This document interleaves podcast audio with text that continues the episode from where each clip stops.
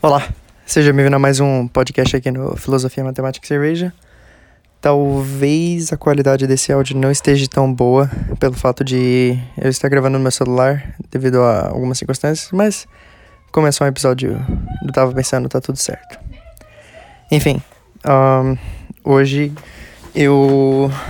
Olha o barulho da cama mexendo. Tô gravando na cama, hein? Me entreguei agora. hoje eu vou falar um pouco sobre a minha própria organização de tempo e para organizar para os estudos, para o trabalho, uh, ah, para a vida social também. E eu acho que isso é muito importante. Uh, eu até recebi um feedback recentemente e a pessoa ela tava falando, ela falou para eu fazer um podcast sobre isso. Eu falei, cara, esse é o podcast de sexta-feira. Fica aí que vai dar tudo certo. Então, se você aí tá me ouvindo, manda mensagem de volta lá falando que você ouviu. Enfim. Um, primeiro, eu acho que é importante eu abrir aqui falando que eu não sou a pessoa mais organizada do mundo, né? Longe disso. Mas eu tenho uma certa organização que eu gosto de manter e eu sou muito. Sou muito orgulhoso dessa organização que eu tenho. Bem, um, para quem me conhece assim mais, mais íntimo também, uh, durante o período de janeiro até mais ou menos ali abril, eu tinha, se eu não me engano, eram sete trabalhos né? Onde eu, remunerados. E eu também tinha três aulas, é, sendo uma era de matemática, a outra era de. Cara, eu esqueci completamente. Com, ciência da computação, né? A matemática que eu tava fazendo, vamos falar que eu tinha uma aula de matemática, né? Eu, sempre, né? Um, eu tava fazendo análise numérica, e aí tinha aula de computação, e eu. Qual que era a minha terceira aula, cara? Completamente esqueci a terceira aula. Enfim, eu acho que devia ser alguma coisa com. Ah, era literatura científica. Literatura científica, fazia literatura científica. Super divertido, por sinal. Uh, enfim, então eu tinha sete trabalhos, eu tinha essas três aulas que a matemática que eu estava fazendo, que era a análise numérica, não era fácil, né? Especialmente para mim, que eu não sou uma pessoa de ciência da computação, né? Essa parte da matemática ela mexe mais com ciência da computação. E eu tinha ciência da computação propriamente dito, e eu também tinha literatura científica, né? E literatura científica ia ser moleza se eu tivesse no Brasil, né? Por mais que eu, tenha, eu esteja morando aqui por quase quatro anos, um, a gente ainda encontra às vezes uma dificuldade assim para escrever então na escrita. Enfim. Um, e eu tinha esses sete trabalhos, né? Como é que eram esses sete trabalhos? Eu trabalhava de gerente, eu trabalho de gerente numa escola de tutores, também trabalhava de tutor lá, mas vamos contar isso como um só eu trabalhava para cinco professores diferentes. Então, como é que aqui funciona o trabalho de professor, né? É esse trabalho que eu fazia para os professores. Eu praticamente corrigia a prova. Era só correção de provas e tarefas, né? Só que eram. Algumas aulas tinham duas vezes por semana, algumas não. E assim, não é um. É, é era um trabalho assim.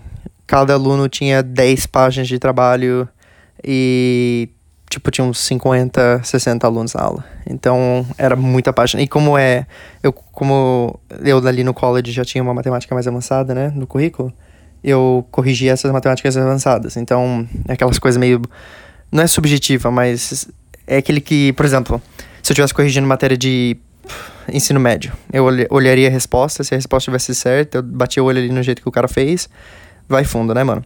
Mas ali eram respostas com texto, eles tinham que dar explicação, eles tinham que dar prova. Então eu tinha que ler, ler várias coisas diferentes. E tinha que enten tentar entender o que o aluno estava falando naquela letra garrafal que, putz, grilo. E também com. Porque como o aluno está aprendendo ali agora, ele não, ele não vai falar formalmente, ele vai falar com, com propriedade. Então é bem difícil de entender uma pessoa que não tem a formalidade. E. Puta, eu gastava horas corrigindo, cara. E eram cinco professores. E eu também era tutor dentro da universidade, né? Eu trabalhava no centro de matemática da universidade. Então, eu era praticamente tutor em dois lugares e corrigia para cinco professores. E eu também tenho minha namorada, né? Que a gente tem que ficar junto, tem que gastar tempo junto também, né? E também tenho meus amigos, né? Eu tenho que sair, eu tenho que fazer as coisas. E aí, quando eu me deparei com essa situação, cara, eu fiquei, na verdade, em desespero, né? Eu falei, puta, eu acho que eu aceitei muito mais do que eu devia. Porque, na verdade, não era pra ser cinco professores. Só que aí, um professor que eu queria muito corrigir, ele não dava resposta, ficava muita incerteza, aí eu precisava de trabalho, então eu pedi com outro professor, e aí os dois acabaram me, me oferecendo, e eu meio que querendo fazer o um network ali, eu não queria recusar, né? Então eu acabei aceitando mais do que eu aguentaria.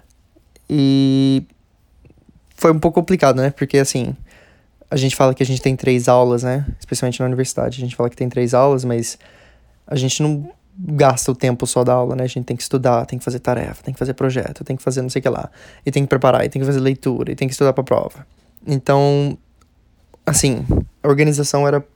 Eu, eu meio que caí nesse mundo organizado em questão de tempo, né? Organização em tempo.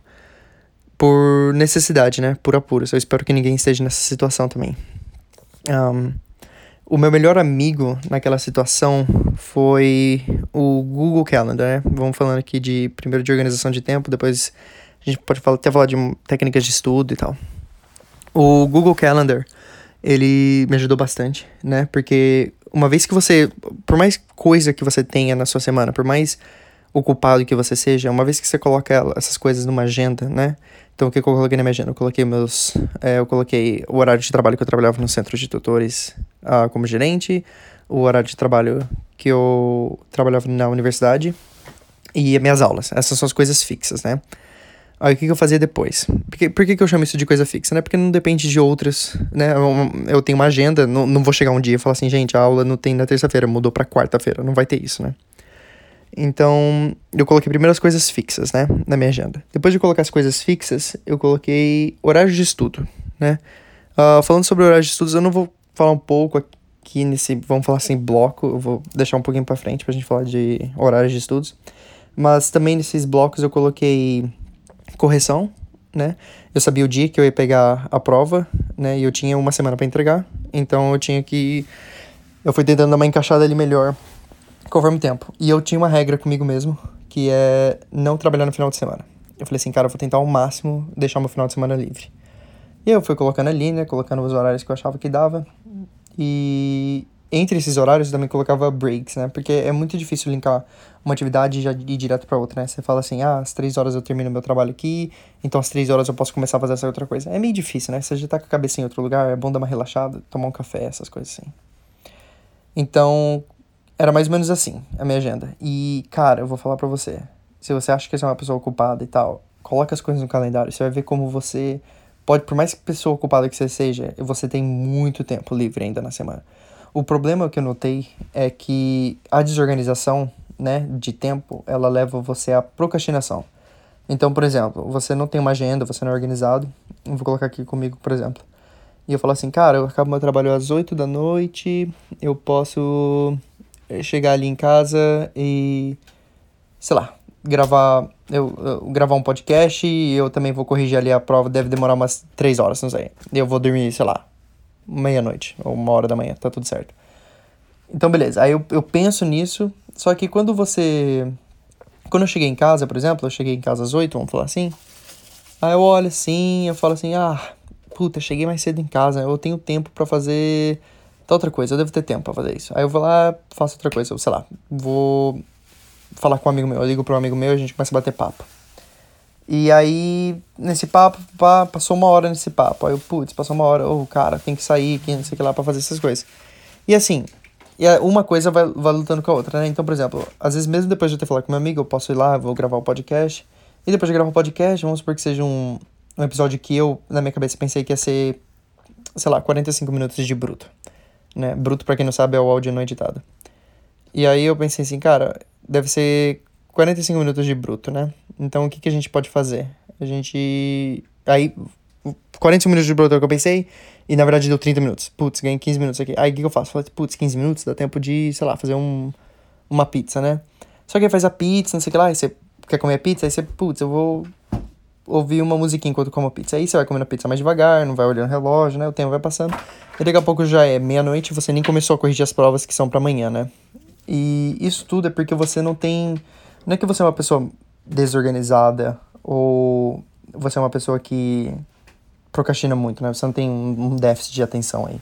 O problema disso é você não ter. É muito difícil pra gente observar o tempo, observar o tempo ocioso, observar quantas horas eu tenho aqui para fazer essa coisa, quantas horas eu tenho que gastar nisso aqui. E é muito difícil a gente pensar nisso, é uma coisa muito abstrata. E colocando no calendário, por exemplo, se eu tivesse colocado tudo isso no calendário, às vezes eu teria terminado até mais cedo, né? E ou teria tido uh, um, um break um pouco maior, essas coisas assim. Então, essa coisa do calendário é só para você dar uma, ok, eu vou, tô olhando aqui e eu tenho esse tempo livre aqui. Mas uma coisa que é importante é você não ficar muito empolgado com esse tempo livre, né? Porque um problema que eu tinha quando eu comecei a usar o Google Calendar, e que foi antes mesmo de janeiro, né? Não foi nesse período que eu tava com sete trabalhos e tal. Foi. Eu falava assim, cara, eu tenho tanto tempo livre aqui nessa, nessa sexta-feira, não sei. E eu posso dar uma procrastinada aqui. Entendeu? Eu tô, eu tô, sei lá, tô estudando, tô corrigindo alguma coisa assim. Falo, putz, eu vou dar um, um tempo aqui, porque eu tenho tanto tempo livre que eu posso dar um tempinho. E, cara, é um desperdício de tempo tão grande. Porque, tipo assim, é, é a famosa felicidade momentânea, né? Você tira um, um, um período ali rapidinho que você vai tirar um break, cara, e aqueles 15 minutos, cara, eles se tornam 45 minutos fáceis. E nem, por, nem porque você tirou 45 minutos de break. Porque às vezes você para ali na atividade no meio da atividade, né? Tipo, uma atividade que você tem que fazer Claro que tem maneiras de dividir atividade, né? Eu vou explicar, inclusive, isso como corrigir na prova, né? Você pode corrigir a primeira questão de todos os negócios, tira um tempinho ali e você vai para a segunda questão. Mas às vezes, quando você vê que você tem muito tempo livre, você tira às vezes um break maior, você tira essas coisas, isso atrasa você, a, você já estava ali no pique, no raciocínio, não sei o que lá, e você acaba perdendo esse tempo livre só em breaks, né? Então você acaba gastando seu tempo, né? Que era, poderia ser muito melhor se você tivesse focado ali numa atividade, você focava ali, terminava em 30 minutos, tinha todo aquele tempo livre que você podia fazer qualquer coisa que você quisesse, né? Que é muito melhor. Então é aquele lance do, da felicidade momentânea, né? Putz, eu tô aqui, eu tô cansado agora, nesse momento eu quero tirar um break agora e que se dane o meu do futuro, né? Eu, o meu do futuro vai acabar com as consequências. E isso é muito ruim, né? Claramente. Enfim, uh, vamos falar aqui um pouco também sobre técnicas de estudo. Um, uma coisa que eu vejo, inclusive, nos alunos que eu, que eu dou aula, que eu dou tutor também, essas paradas assim, e que me deixa com uma raiva, cara, me deixa com uma raiva gigante. É aquele aluno que fala assim: Nossa, mas eu estudei durante oito horas, da meia-noite até as oito da manhã, nem dormi, vim aqui para fazer a prova, fiquei só estudando. E, pá, e ele pode ter, às vezes, só ficar estudando oito horas sem nada. Ele ficou sem ouvir música, sem ver Netflix, sem ver no Facebook. ficou oito horas seguidas lendo um livro, repetidamente, fazendo todos os exercícios, não sei. Cara, isso é uma de estupidez tão grande, tão grande. Porque, tipo assim, a, a, às vezes as pessoas pensam que o tempo de que você estuda, ele, ele é linearmente relacionado com a sua nota. Então, quanto mais você estuda, melhor a sua nota, né? E na realidade não é assim, né? Na realidade é uma curva que ela vai chegando numa Ai, eu não sei o nome disso em português. Assintótipa, sei lá, alguma coisa assim, alguma coisa que soa com isso. O que, que isso significa? Uh, claro que se você estudar zero, a sua nota vai ser zero. Só que se você estuda duas horas, né? Esse período de zero a duas horas, vamos supor que sua nota aumente de zero para, não sei, um, um seis, um cinco, vamos lá, um cinco de dez, vai. Se você estudar, aí você pensa assim, putz, se eu estudei de zero a duas horas, eu ganho um 5. Se eu estudar de 0 a 4 horas, eu vou ganhar um 10, né? Só que não é assim que funciona, na verdade, né? Vamos supor que. Vamos supor que você está estudando para uma matéria que não é o seu forte, né? Então. É simplesmente não é o seu forte, né? Então vamos supor que você tenha um, um limite. Vamos supor que o seu limite de conhecimento, ele vai te dar... Isso, é claro, se você tá no ensino médio, cara, sério, você, as coisas são muito simples. Então, tipo assim, ah, eu, eu gosto de matemática, eu não gosto de história, então eu vou sempre, eu tenho limite de nota em história. Cara, não tem, sério. Ensino médio é muito fácil, não, não, não pensa isso. Tô falando isso mais num, num ambiente mais universitário, num ambiente que exige mais das suas habilidades também, né? Então, vamos falar assim, Vamos falar que o meu limite é uma nota 9, né? O meu limite é uma nota 9. Puta, 9 pra mim eu atingi o meu máximo, tá bom? Vamos supor de novo aquele mesmo exemplo. De 0 a 2 horas eu estudo, eu tiro um 5.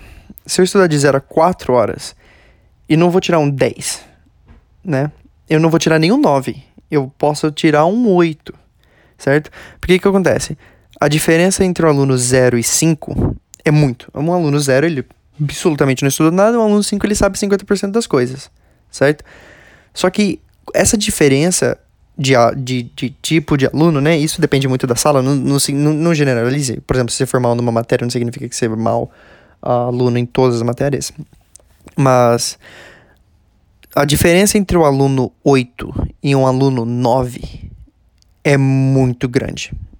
É muito grande. Não é, não é a mesma diferença entre o aluno 5 e 6. Um aluno, a diferença entre o aluno 5 e 6 é muito baixa é muito baixo. Um aluno de, de sair de 5 para tirar 6, ele foi de 50% para 60%, cara, é muito baixo. Porque é um, é um detalhe ali a mais, sei lá. Mas é, é o que todo professor faz, né? Aquela pergunta mais difícil na prova, alguma coisa assim, e eles falam, falam assim: ah, esse aluno, esse essa questão aqui é para separar os alunos 9 dos alunos 10, né? Porque aquela questão é extremamente difícil. Entendeu? Para você ser um aluno 10, você tem que entender o seguinte: se você tirar um. Se você quiser na sua vida ser um aluno 10, né, na universidade e tal, você tem que entender que se você tirou aquele 10 e você for perfeito, você não teve erros, certo? E professores que não corrigem, por exemplo, ah, deu um errinho aqui, mas dá aquela cegada, né? Pra não te dar um. É, pra te dar um 10, cara, ele tá te fudendo, cara. Porque se você é um aluno 10, isso significa que você foi perfeito naquela matéria. Significa que você, cara, você 100% entendeu.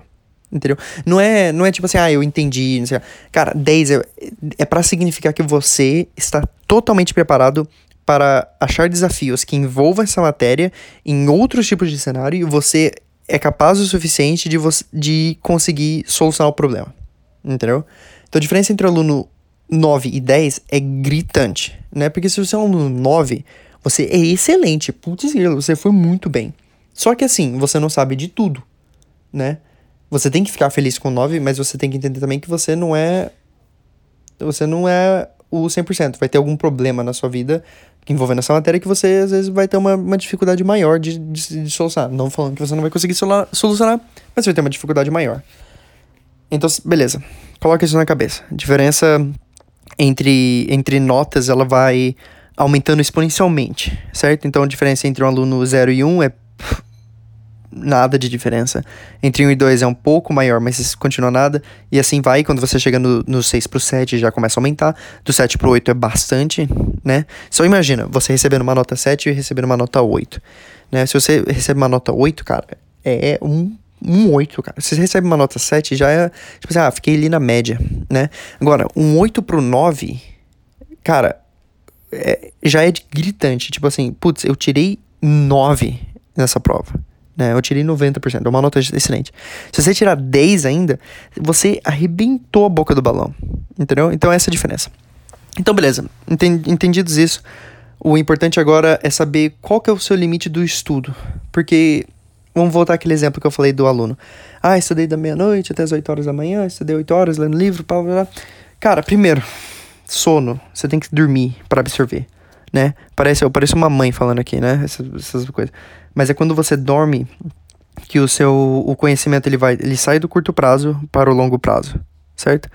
Então, por isso que é bom dar uma soneca uh, depois de estudar essas coisas assim, né?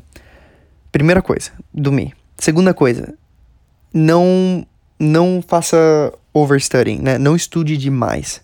Por exemplo, vou dar um, vou dar um exemplo aqui. Uh, recentemente, na corrida do meu pai. Meu pai, ele tava fazendo uma corrida promocional, né? Porque ele já tinha chegado em segundo lugar no campeonato. Meu pai corre de bicicleta, desculpa.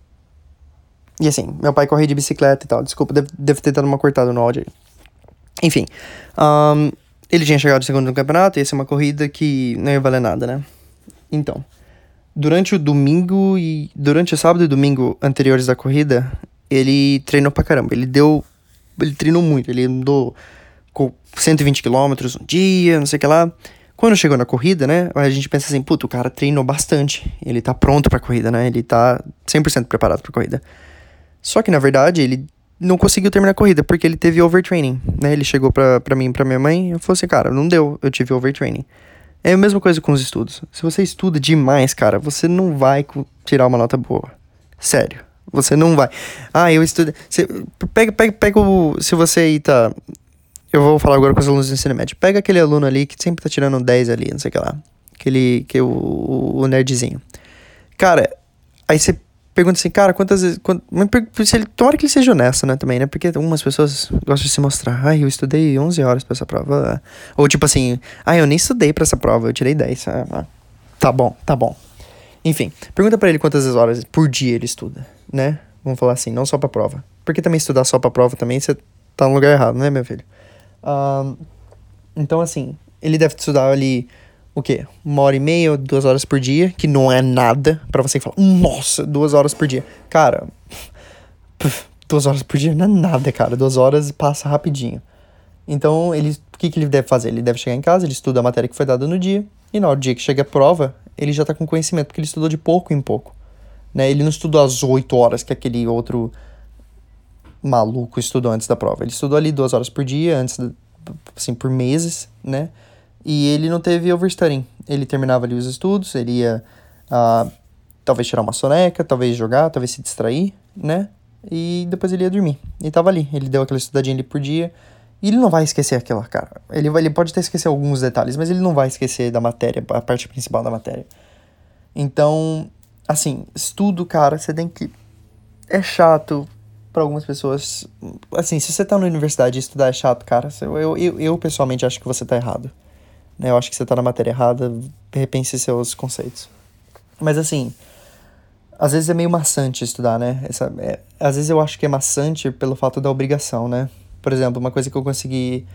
Eu acho que. Eu, eu, eu, eu sou muito orgulhoso disso. Eu acho que uma coisa que eu consegui bastante é tirar do meus, essa obrigação dos meus estudos, né? Eu vejo os estudos como uma coisa mais divertida, uma coisa que eu, eu tô vendo ali. Uh, por exemplo, eu vou fazer matemática analítica agora.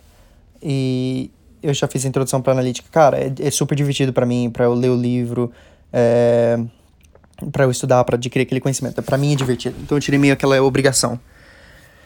E então assim, é fácil, né? Eu acho que é meio até meio hipócrita falar assim, cara, você tem que estudar duas horas por dia. É muito fácil estudar duas horas por dia. Não, não é fácil estudar duas horas por dia. Mas é importantíssimo, entendeu? Duas horas por dia não vai matar ninguém, entendeu? Você chega ali em casa, você vai chegar assim. Vamos supor que você chegue em seis horas da tarde em casa, tá bom? Cara, tá, já tá de tarde, né? O sol ali, dependendo da estação do ano, já tá ali descendo. Puta, estudar duas horas aqui agora, porque o Miguel falou pra estudar duas horas. Cara, você vai aproveitar tão mais a vida, cara. Porque assim, quando você chegar às suas provas, assim, é sem preocupação. Você. Não somente isso, né? Porque às vezes a gente pensa assim, ah, estudar é só pra prova, né? Cara, você aprende mais, assim, né? E principalmente quando você tá na universidade ou numa faculdade, assim. O que você tá aprendendo ali, cara, é para você levar pro seu mercado de trabalho, né? Pra você levar pra sua vida. Então, o, a prova é o menor dos problemas que você vai ter com aquele conhecimento. E sim, quando esses conhecimentos, eles forem postos à prova, né? Vamos falar assim. Que na vida real você tá no trabalho, você tem que fazer ali, você tem que achar a solução para aquele problema. E se você não estudou direito na universidade, você simplesmente dançou, né, negão? Então é isso. Eu acho que é isso. Esse eu tava pensando de hoje. Então, segue a gente lá no Instagram e tal. Tá tudo aí. Forte abraço.